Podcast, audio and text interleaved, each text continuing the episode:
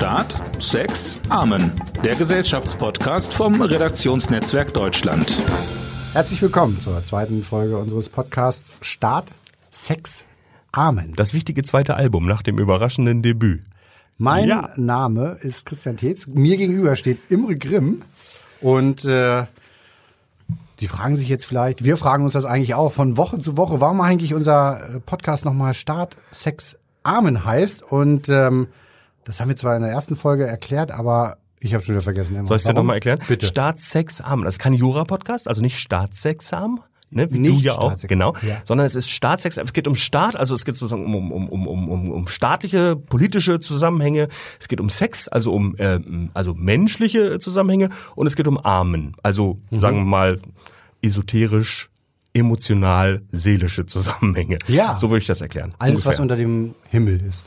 Alles, was unter dem Himmel ist und darüber hinaus. Und darüber hinaus. Ne? Imre, Äh, Christian, Du stehst mir jetzt ja gegenüber. Und, Ja. Und, ähm, und ich wollte eigentlich mal dir erzählen, wie ich dich so sehe. ach du lieber Gott, ja, du- versuch's mal. Ja. Also ich finde, du bist ein, ein, also ein sehr, sehr netter Kollege, Imre.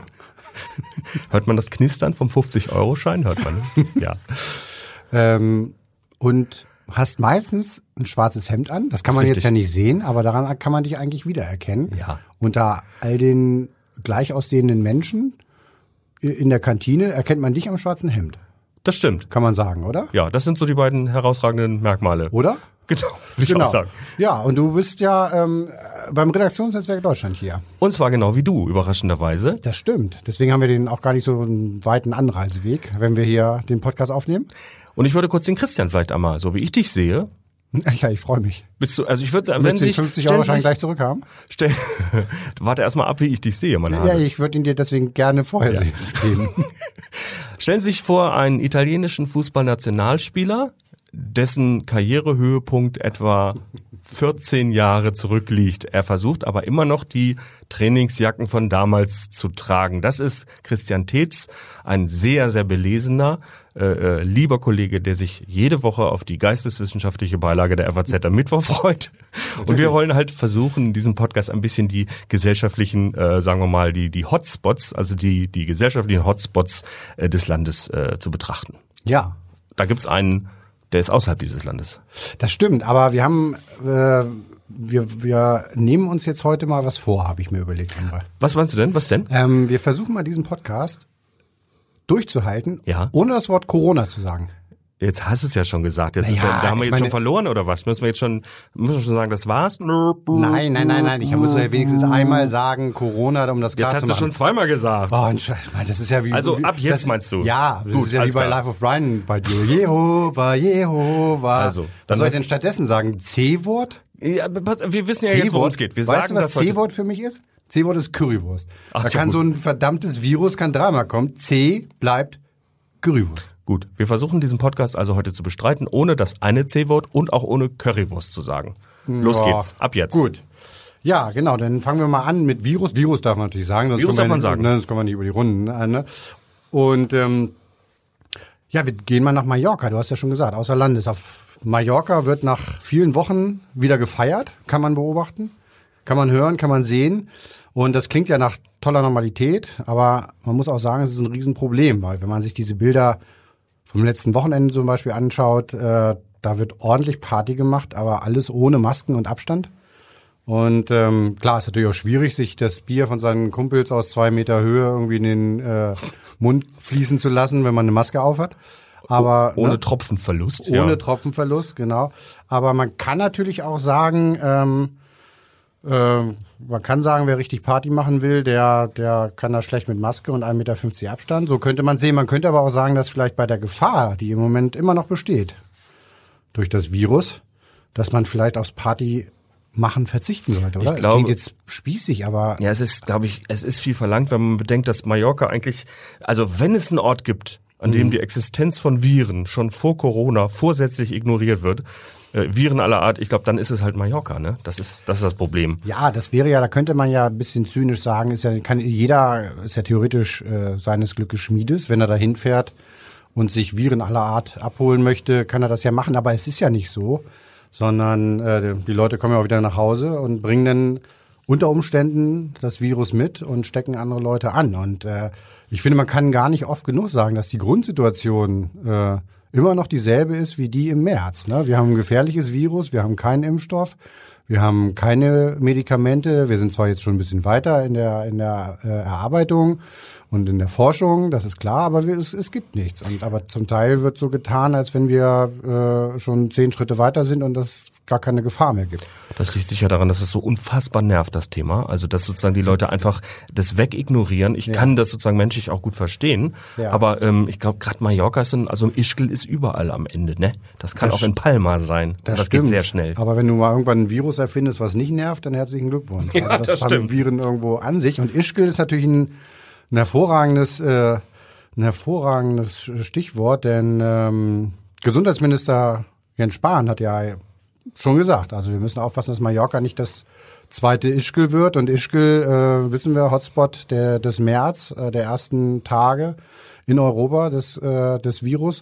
Und jetzt hätte ich es beinahe gesagt. Und das war echt knapp. Das war jetzt. knapp, ja. ja. Und äh, es ist ja erwiesen, dass also ein wirklich großer Teil der äh, Erkrankungen in, Euro, äh, in Europa ähm, aus Ischgl quasi mhm. dann äh, Ursprung in Ischgl hat. Und, und, und Entschuldigung, noch ja. länger her? Karneval, wenn du dich erinnerst. Heinsberg war Karneval. Ja. Das waren alles Partyveranstaltungen. Ja. Alle drei. Also wenn man Mallorca jetzt mal sozusagen ähm, prophetisch dazuzählen muss, ja. äh, dann sind das alles Partynummern, bei denen sich das Virus ausgebreitet hat. Ne? Absolut, ne? absolut. Und wie wichtig Masken sind, das hat jetzt äh, eine neue Studie äh, erbracht. Bisher hieß es ja immer, eigentlich bringt das ja für einen, also für mich, wenn ich eine Maske trage, bringt das eigentlich gar nichts. So Hilfsargumente gibt's da sondern, oft, ne? genau. Sondern genau, also ich schütze die anderen. Also wenn ich ausatme und es habe, dann ist das gut für die anderen, aber mich schützt es gar nicht. Jetzt haben aber äh, Forscher in Kanada ähm, herausgefunden, dass, dass es letztendlich gar nicht stimmt, sondern dass wirklich die Infektionsgefahr durch eine Maske um 80 Prozent gesenkt wird. Für einen selbst. Für einen selbst. Ja. Für einen selbst. Und Ehrlich gesagt kann es der gesunde Menschenverstand auch schon nachvollziehen, ne? Eigentlich schon, genau. Aber es gibt so, also jetzt äh, gerade kam die Nachricht, dass Emmanuel Macron äh, überlegt oder schon äh, eigentlich entschieden hat, dass dass demnächst in Frankreich auch die Maskenpflicht in öffentlichen Gebäuden eingeführt wird. Das ist da ja bisher nur in öffentlichen Verkehrsmitteln und in Supermärkten, öffentlichen Gebäuden ist es eine Empfehlung, aber ähm, es scheint sich doch sehr, sehr viel jetzt wieder Richtung Maske noch deutlicher und äh, zu bewegen und dass die Maske auch wirklich eine Schutzfunktion hat. Weißt du, was mir gerade einfällt? Weißt du, was das Wappentier von Palma de Mallorca ist? Da bin ich gespannt. Die Fledermaus. Die Fledermaus? Im Ernst, ja, ja, ja, ja, ja. Im Stadtwappen ist eine Fledermaus und an den Holzstühlen der Ratsherren in Palma und äh, Ratsfrauen ist auch eine Fleder, sind auch Fledermäuse aus, aus Holz geschmückt. Das ist, ähm, äh, die Stadt hat sogar vor fünf Jahren mal eine Kuschelfledermaus im Souvenirhandel verkauft. Mallorca ist die Fledermaus, das Wappentier der Könige von Aragonien, was du ja bestimmt auch ohne mich schon wusstest.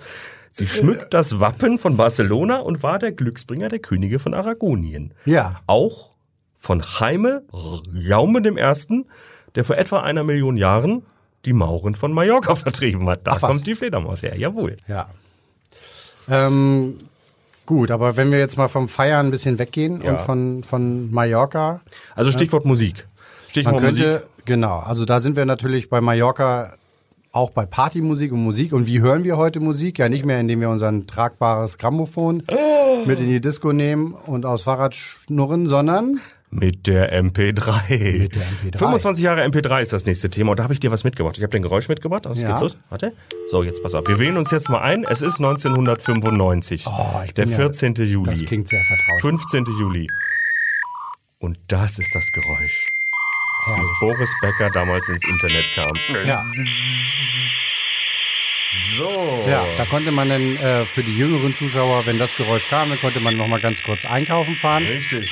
Zwei Wochen in Urlaub und seine Wohnung tapezieren. Und wenn man dann zurückkam, war man eventuell im Internet. Und hatte schon einen bis zu einem Viertelsong runtergeladen. Ja, ja. das war eine, es war die, das, genau, das war die Zeit. Äh, erfunden ja auch von einem Team freundlicher deutscher Wissenschaftler in Erlangen, weiße Kittel. Das ist so erzählt als so eine, ja, so eine David gegen Goliath-Geschichte. Ne? Ich habe mhm. neulich mit dem Erfinder äh, äh, Karl-Heinz Brandenburg habe ich ein Interview gemacht, ein sehr langes Gespräch geführt, dem Vater der MP3 in Anführungszeichen, aber nicht der einzige. Es gibt ein paar Kollegen, die da auch mitgemischt haben. Der Erfolg hat ja jede, viele Väter. Sehr viele Väter, so ist es. Äh, netter, netter Kerl, bisschen so Typ Physiklehrer, hatte ich den äh, Eindruck, der so auch gern mal über polyphasische Quadraturfilterbänke spricht. Wer macht das nicht gerne? Oder modifizierte diskrete Cosinus-Transformation, sowas. Das Ja. sind so seine Themen. Ja, Diskretion finde ich eigentlich erstmal einen guten Charakterzug. Den Rest habe ich vergessen. Was hast du gesagt? Äh, Cosinus-Transformation, mein Freund. So. Und er sagt, äh, wir waren damals nicht die Einzigen, aber wir waren einfach besser beim, beim Optimieren.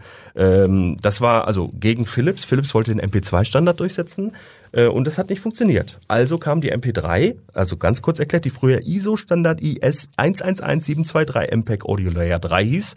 Der Name hat sich aus Gründen, die ich nicht verstehe, nicht richtig durchgesetzt. Und dann hat man beschlossen, MP3 ist das Kürzel. Das Prinzip, weißt du, ne? Also es, du lässt eigentlich alles weg, was das Ohr sowieso nicht hört. Ne? Das, das kann man das irgendwie im richtigen Leben auch haben. Das wäre schön. Ja, das ist ja das Blöde. Du kannst die Augen zumachen, aber nicht die Ohren. Das ist totaler Quatsch. Also du kannst bestimmte Sinne abschalten, Ohren leider nicht. Ja, das ist wirklich leider. Br- Brandenburg sagt, ähm, also auf die Frage, natürlich kommt immer die Frage, ist das jetzt wirklich ein Qualitätsverlust oder nicht? Er sagt immer, beim Hören spielen Erwartungen eine große Rolle. Ich rechne also damit, dass Vinyl besser klingt, also klingt es auch besser. Ähm, und er sagt auch, er ist damals gewarnt worden, Musikindustrie, 1994 schon hat ein britischer Kollege gesagt, ist euch klar, was ihr da getan habt? Ihr habt die Musikindustrie zerstört. Und ein bisschen kam es ja auch so. Aber Oder hat sie so- gerettet. Also er ist der Meinung, dass, dass der Klang gar nicht schlechter ist, sondern dass unsere Erwartungshaltung so ist. Wobei Richtig. aber ist denn in meinem Laienverständnis ist es dann nicht so, dass die Klangbreite bei einer Schallplatte viel, viel höher ist als bei einer CD und dann wiederum noch komprimierter bei einer MP3? Das äh, ist eine Frage der Bitrate, wenn man das digital betrachtet. Das kann ich dir kurz erklären. Kurze, äh, kurze Zeit für Nerds, darf ich? Digitale äh, Daten werden ja in Einheiten aus Einsen und Nullen übertragen. Bits, die Bitrate einer CD liegt bei 1411,2 Kilobit pro Sekunde Musik. Das heißt, man braucht 1,4 Millionen Bits, um eine Sekunde Musik in Stereo zu speichern. Die Datenübertragung der ersten digitalen ISDN-Leitung lag aber nur bei 128 Kilobit. Das heißt, du konntest maximal 129.000, bist du noch bei mir, Bit übertragen. Äh, ja, ich bin noch da. Ich überlege gerade, das, das ist zum Beispiel so ein Moment, wo ich gerne die Ohren zumachen könnte. Ja, also was ich damit sagen wollte, man musste, um das über ISDN-Leitung zu übertragen, die Daten, das Datenvolumen von Musik um auf ein Zwölftel reduzieren. Das war das Ziel. Die Qualität ist es gab eine schöne Untersuchung, da haben die äh, Forscher in England äh, verschiedenen Testhörern mal mh, eine Tondatei von der Platte vorgespielt und eine MP3. Das gleiche, das gleiche, inhaltlich das gleiche Musikstück. Die Tester haben zu 60 Prozent gesagt, die Vinyl-Variante klang deutlich besser. Was sie nicht wussten, es waren identische Tondateien, beide vom selben Speichermedium abgespielt. Sie rechneten aber mit einer viel besseren Qualität von Vinyl. Brandenburg sagt, ja, es gibt Unterschiede. Ja, die MP3 war an bestimmten Stellen Kompromiss. Ähm, aber er sagt auch, in normalen Hörumgebungen, im Zug, in der Straßenbahn oder zu Hause im normalen Wohnzimmer hörst du es nicht. Mit Spitzentechnologie, Superkopfhörer, Studio, da hörst du es. Ja, bevor du jetzt noch mehr Einsen und Nullen hier in den Raum wirfst. Och, ich habe noch eine Menge Eins und Das Nullen glaube ich, aber äh, ein Vorwurf an die MP3 und an Stream und so weiter ist ja immer, dass die Wertschätzung für das Haptische, für das Ding verloren geht. Also du meinst die Entgegenständlichung der Musik. Äh, ja, in dem Fall ist es die Musik, genau. Also man, man, Ja. früher ging man in den Plattenladen und war noch äh, glücklich, dass jetzt das neue Album von, in deinem Fall, Supertramp, Ach so, ja genau. Ja. Mhm. ähm, in meinem Fall vielleicht eher NoFX oder Green Day. Oder, naja, gut, Nirvana haben wir beide Du erlebt. tust ne? so, als ob du 15 Jahre jünger seist. In Wirklichkeit ist es eines. Ja. Ja. Nein, ich tue nicht so, dass ich, als wenn ich, aber ich glaube, wir haben andere Musik gehört. Das ist zwei. richtig. Aber ich habe, da kommen wir noch zu. Wir kommen noch zu den Beatles. Wir kommen noch Freund. zu dem- absolut. Ich bin mit der Plattensammlung meiner Eltern groß geworden. Das ist einfach so. Ja? Ja. Ich da bin, kommen wir aber noch zu. Ich bin mit meinen Eltern groß geworden. Ja, das auch. Ja. Ähm, äh, wo waren wir stehen geblieben? die Achso, man ging in den Plattenladen und war froh und ging dann mit dieser Scheibe da nach Hause und hatte die vorsichtig auf dem Plattenleder und so. Und Das kein ist eine Kratzer schöne- Drin. Das ist alles, klingt sehr nostalgisch, ich weiß. Aber heute, ähm, ja mein Gott, dann erscheinen halt freitags äh, die neuen Alben und äh, man streamt die oder vorher halt, man lädt sich die MP3 runter und hat dann irgendwas auf dem Handy und Ich, glaube, das ist eine Frage der Erfahrung. Dass die einen empfinden das als Befreiung der Musik, Ja. losgelöst vom Träger. Nach 130 Jahren auf irgendwelchen Platten ist das Ding jetzt in der Luft und überall und sozusagen wie Sauerstoff verfügbar. Das ist, finde ich, das kann man auch als Gewinn sehen. Natürlich nicht äh, sozusagen in, in Mark und Pfennig äh, oder in Euro und Cent, wie jetzt die modernen Menschen sagen. Aber ähm, er sagt, Brandenburg sagt, die Befreiung der Musik ist eine Nebenwirkung. Unserer Technologie, aber es ist eine, auf die wir sehr stolz sind. Künstler, sagt er, sind begeistert von den technischen Möglichkeiten immer gewesen, wenn er sie mhm. getroffen hat. Und ehrlich gesagt, allein der Vorteil, dass du dir nicht mehr nur, nicht mehr eine ganze Platte kaufen musst, um einen Song zu hören, ist doch eine Befreiung. Ja, ich habe jetzt auch ehrlich gesagt so ein bisschen den Advocatus Diaboli gespielt. Ah. Ja, dann, dann ich bin ein großer Fan des. Und du warst doch auch bei Napster. Napster. Das war niemals. Das war doch gar nicht legal. Na, weiß ich nicht. Die haben schon 2001 wurden bei Napster Monat für Monat zwei Milliarden Songs getauscht. Zwei Milliarden Songs? Ja, jeden Monat, damals schon. Ein Wahnsinn. Ja. Die Industrie, hat er gesagt, Brandenburg, äh, hat immer darauf geachtet, dass der Download auf keinen Fall günstiger sein darf, als wenn man in den Laden geht und eine CD kauft. Und das hat überhaupt nicht funktioniert. Nee. Bis Steve Jobs kam. Ja. Und der hat dann sozusagen die, die amoklaufende Industrie diszipliniert und dann hat es auf einmal funktioniert. Mhm. Soll ich dir noch was erzählen über den ersten MP3-Player? Ähm, möchtest du eine ehrliche Antwort? Okay, mach's trotzdem. Ich könnte stundenlang über.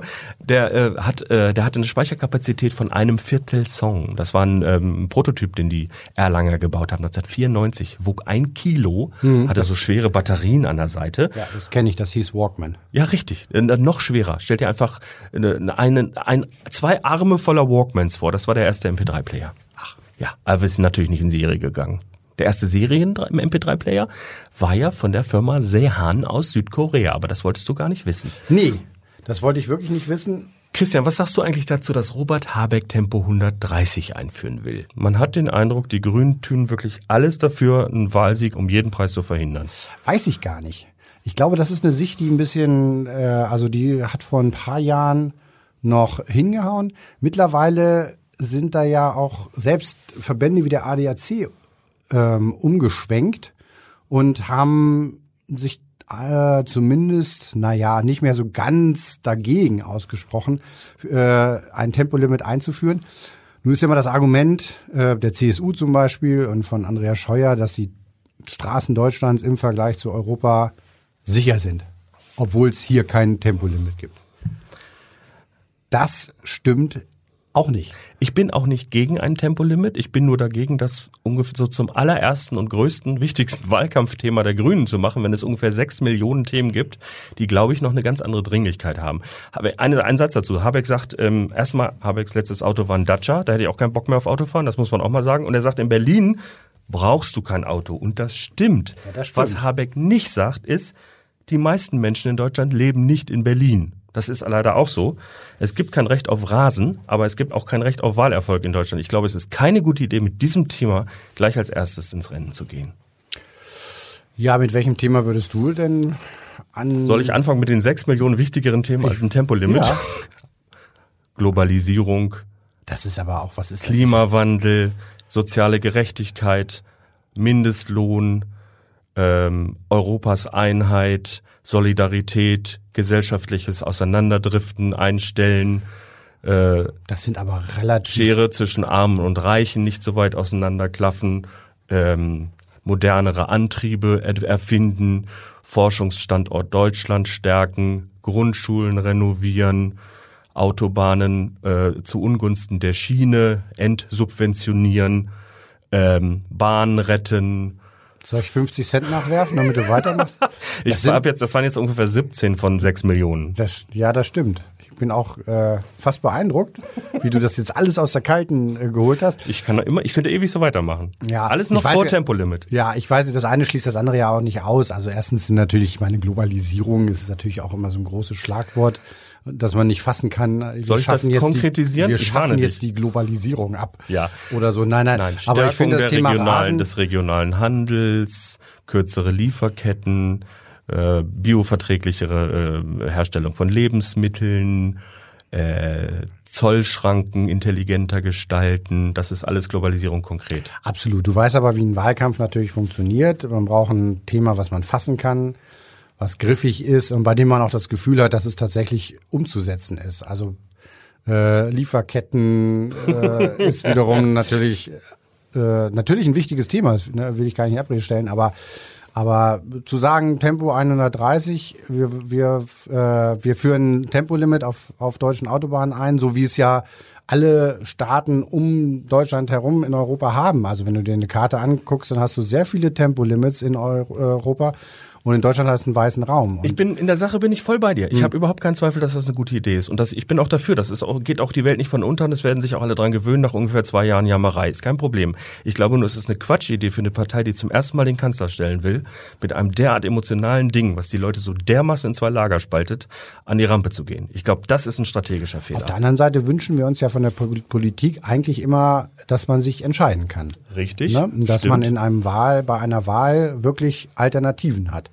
Und jetzt ist es äh, sozusagen, wie Müntefering gesagt hätte, klare Kante. Nee, ist es, finde ich, nicht. Wir haben, wir haben die Grünen, die sagen, wir führen es ein. Und wenn wir an die äh, Regierung kommen, wenn wir Teil der Regierung sind, und äh, wir haben jetzt schon die CSU und die CDU, die sagen, nein, nicht mit uns. Nun kann es natürlich sein, dass es eine CDU-grüne Koalition gibt nach der nächsten Wahl, dann wird spannend. Aber zumindest hat man jetzt erstmal ohne Koalition gedacht, sondern einfach äh, auf die Parteien geschaut. Eine Alternative bei dem Thema, nach dem man sich orientieren kann. Aber das führt doch nur dazu, dass jetzt äh, im Wahlkampf über ein wirklich, Entschuldigung, randständiges Thema sich die Köpfe heiß geredet wird, über ein Symbolthema, über so eine Art politischen Benzin-Hybridmotor, der eigentlich nichts Halbes und nichts Ganzes ist, statt äh, sozusagen für ganz konkrete und viel lebensnähere Bereiche einen Vorschlag zu machen. Ich finde es strategisch falsch. Noch sind wir ja nicht richtig im Wahlkampf. Ja, das kommt schon noch. das kommt schon noch. Wird es, glaube ich, noch andere Themen geben. Aber ähm, wir schauen, wir, wir werden das weiter beobachten und äh, wie gesagt, da äh, ja. Vielleicht werden wir, werden ja wir unsere unterschiedlichen Meinungen äh, weiterhin Wie gesagt, in der Sache ist die Meinung nicht unterschiedlich. Ja. Nur im in der. Strate in der Strategie. Ja, In der Bewertung der Wichtigkeit. Ja. Ähm, apropos Bewertung der Wichtigkeit. Ne? Ganz wichtige Meldung, jetzt in letzter Zeit, die Rolling Stones sind zum ersten Mal seit 52 Jahren wieder auf Platz 1 der deutschen Charts. Ist das schön oder ist das schön? Ähm, Ghost Town. Ja, ich weiß, ich kenne das Lied. Ich äh, muss gestehen, äh, äh, ich bin kein großer Fan der Rolling Stones. Ja gut, ich, ich mag eigentlich auch nur die Tatsache, dass sie in den Charts sind. Gefällt mir eigentlich besser als, als die Musik. Also einfach mal wieder klassischer Bluesrock mit ein bisschen Reggae auf Platz 1, 52 Jahre nach Jumpin' Jack Flash. Das gefällt mir einfach. Wie Gundermann äh, gesungen hat, die Alten sind nochmal am Start. Das ist so ein bisschen, es ist insgesamt ein bisschen die Stunde der, der, äh, der Altrocker. Ja, und ich meine- finde, und ich finde, die Stones, die erinnern uns auch daran, was das, äh, dass wir uns mal wieder Gedanken machen müssen, was das für eine Erde sein soll, die wir Keith Richards eines Tages hinterlassen werden, weißt du? Ja, ja, So ja. dem, dem großen alten Mann des Eyeliners. Ich finde, doch, ich finde das, äh, wahrscheinlich hilft Eyeliner auch gegen den Tod. Ist meine Theorie. Wahrscheinlich schon. Johnny Depp, Keith Richards. Whisky die und sterben Eyeliner, oder? Die sterben, die sterben einfach nicht. Ja. Und es gibt noch eine zweite, äh, ein zweites Beispiel für die Stunde der Altrocker. Bob Dylan. Ja, der war mit seinem Album äh, mit seinem Album das erste Mal, wenn ich äh, das richtig weiß, das erste Mal überhaupt in der Geschichte der deutschen Charts auf Platz 1 mit einem Wir- Album. Wir wussten seit Willi äh, Vanilli, dass man nicht zwingend singen können muss, wenn man auf Platz 1 stehen will. Aber jetzt hat es bei ihm auch mal geklappt. Ja. Finde ich gut. Er hat aber auch ähm, ein Lied auf 1 in den USA, allerdings nur in so einer Nischen-Chartliste. in Rock Digital Song Sales ist er auf 1. Und zwar auch nur in Südnebraska, ne? Mit, äh, und zwar nur Dienstag bis Donnerstag. Äh, und Murder Most Foul, der 17-Minuten-Song über den Tod von JFK, ist auch auf 1 Ja. gelandet. Ähm, allerdings hatte er schon mal Lieder auf 1, allerdings nicht als Sänger. Blow in the Wind, 63 von Peter, Paul and Mary. Ich glaube, wenn Bob Dylan Ja. ne, deinen Vortrag zur MP3 von eben in einen Ja. Song gießen würde, wäre der länger als 17 Minuten. Das kann gut sein. Soll ich dir noch ein drittes Beispiel Nein. für die Stunde der Ach so, Altrocker sagen? ich dachte Doch. noch was über eigentlich, MP3 erzählen. Eigentlich ist es mein Lieblingsbeispiel. Na bitte. Ringo Starr ist 80 geworden. Ist das schön? Das Ringo, der lustige Beatle. Rockstars, die 80 werden, haben irgendwas falsch gemacht, denke ich immer. Aber Nein, Ringo macht nichts falsch. Ringo ist super. Ringo. Es, äh, es, es war klar, dass Marge Simpson sich in Ringo verlieben musste. Ringo, den Lustigen. Ne, ich, ich mag Beethoven besonders die Gedichte. Das ist ursprünglich von Ringo Starr. ach was. Ja, ist so.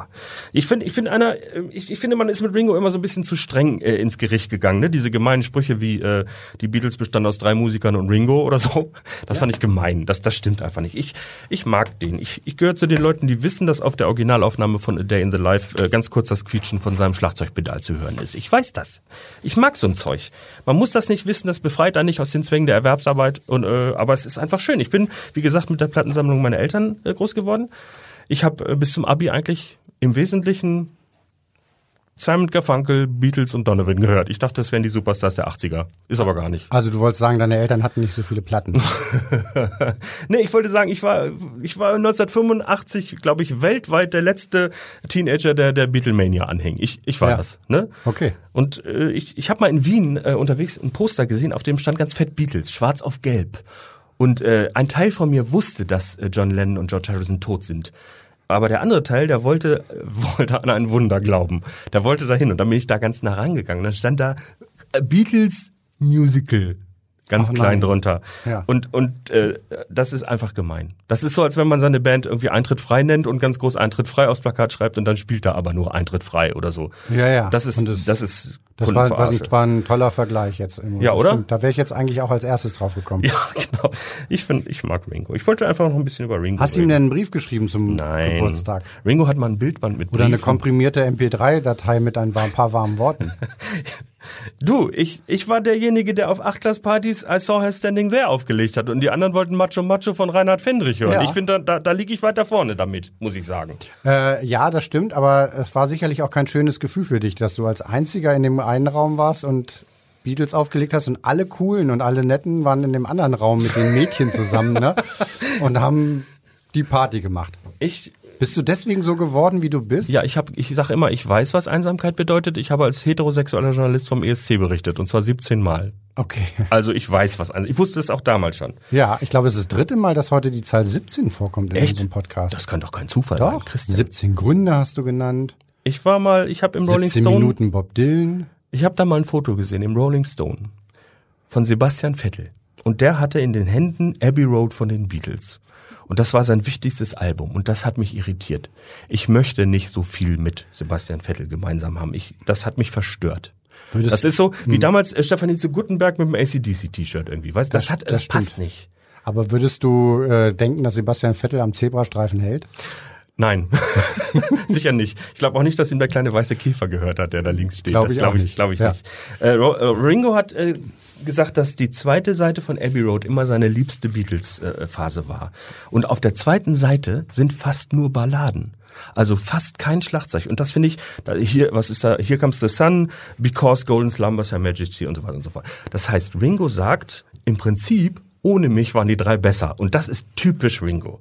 Der, der stellt sich in den Dienst der Sache, der will nicht vorne groß glänzen, der ist einfach ein netter, unkomplizierter Typ, der es mit drei Genies ausgehalten hat. Also man könnte sagen, Ringo Starr war eigentlich ein Anti-Star.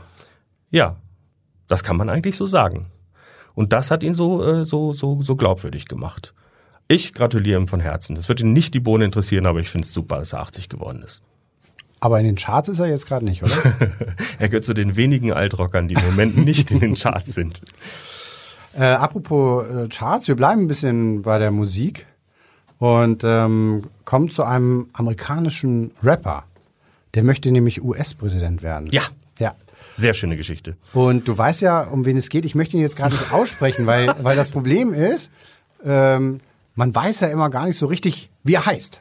Ja, ähm, soll ich mal versuchen? Versuch also mal. ich, ich weiß es auch nicht. Kanye, Kenny, Kane, Kanye, Kane, jetzt sag doch mal.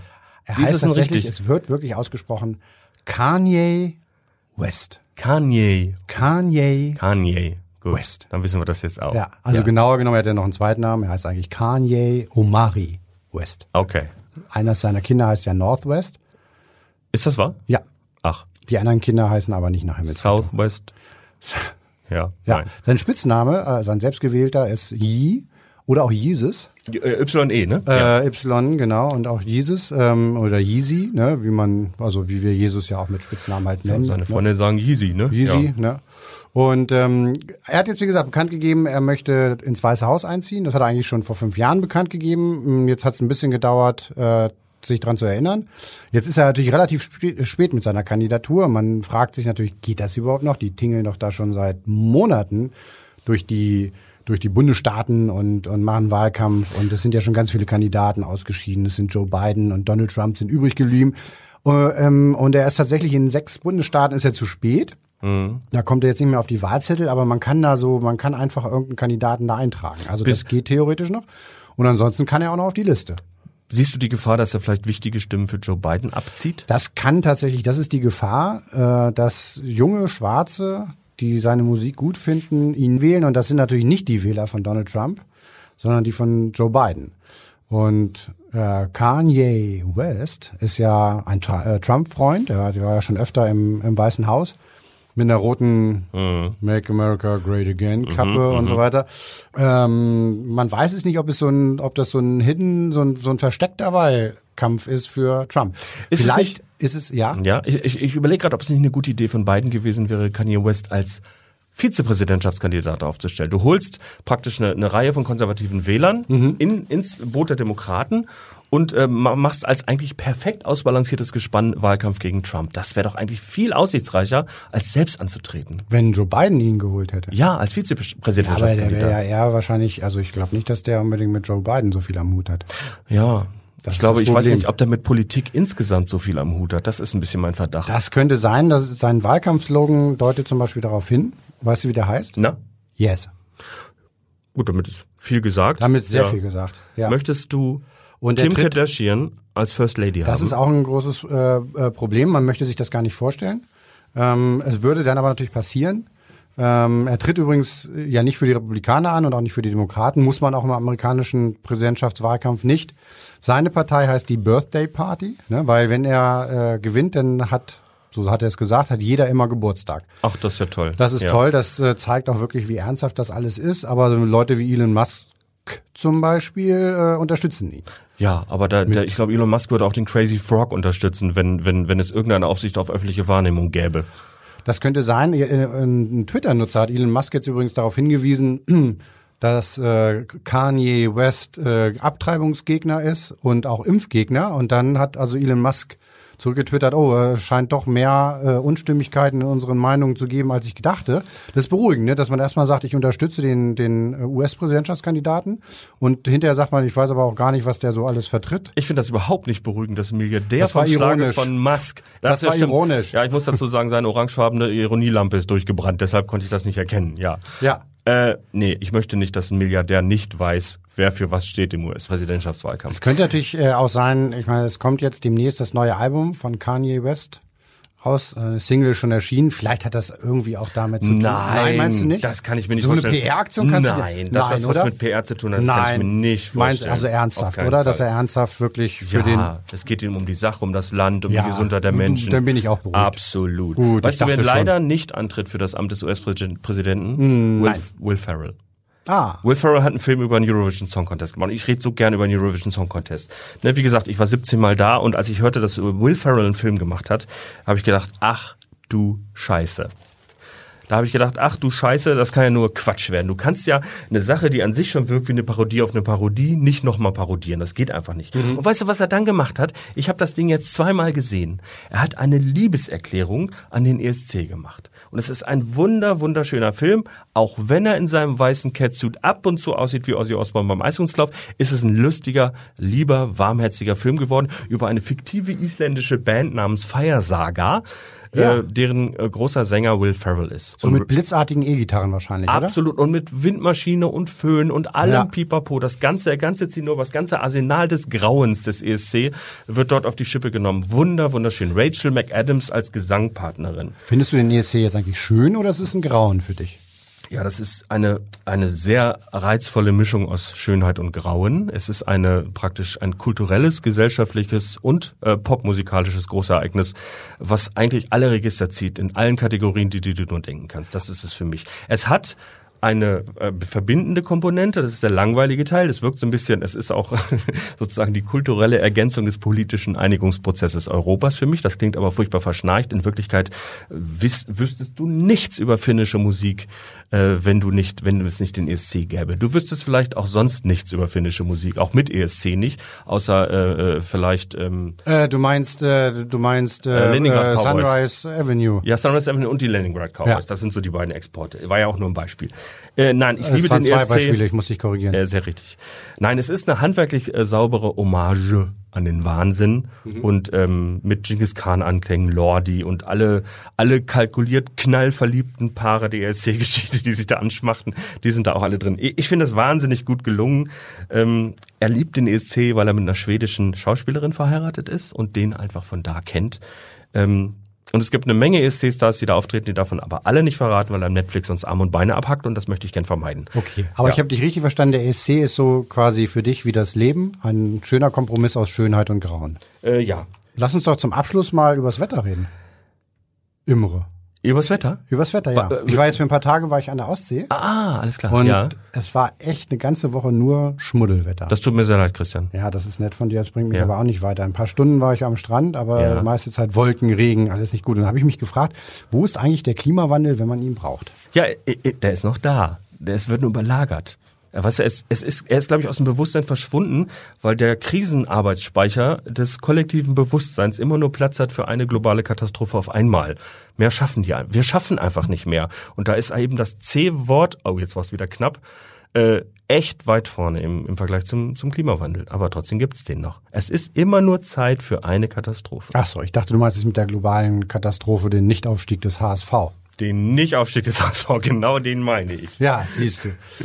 Das war die zweite Folge unseres Podcasts Start, Sex, Amen mit Immer Grimm. und Christian Tetz. Wir sagen Tschüss, bis zum nächsten Mal. Hört wieder rein. Tschüss.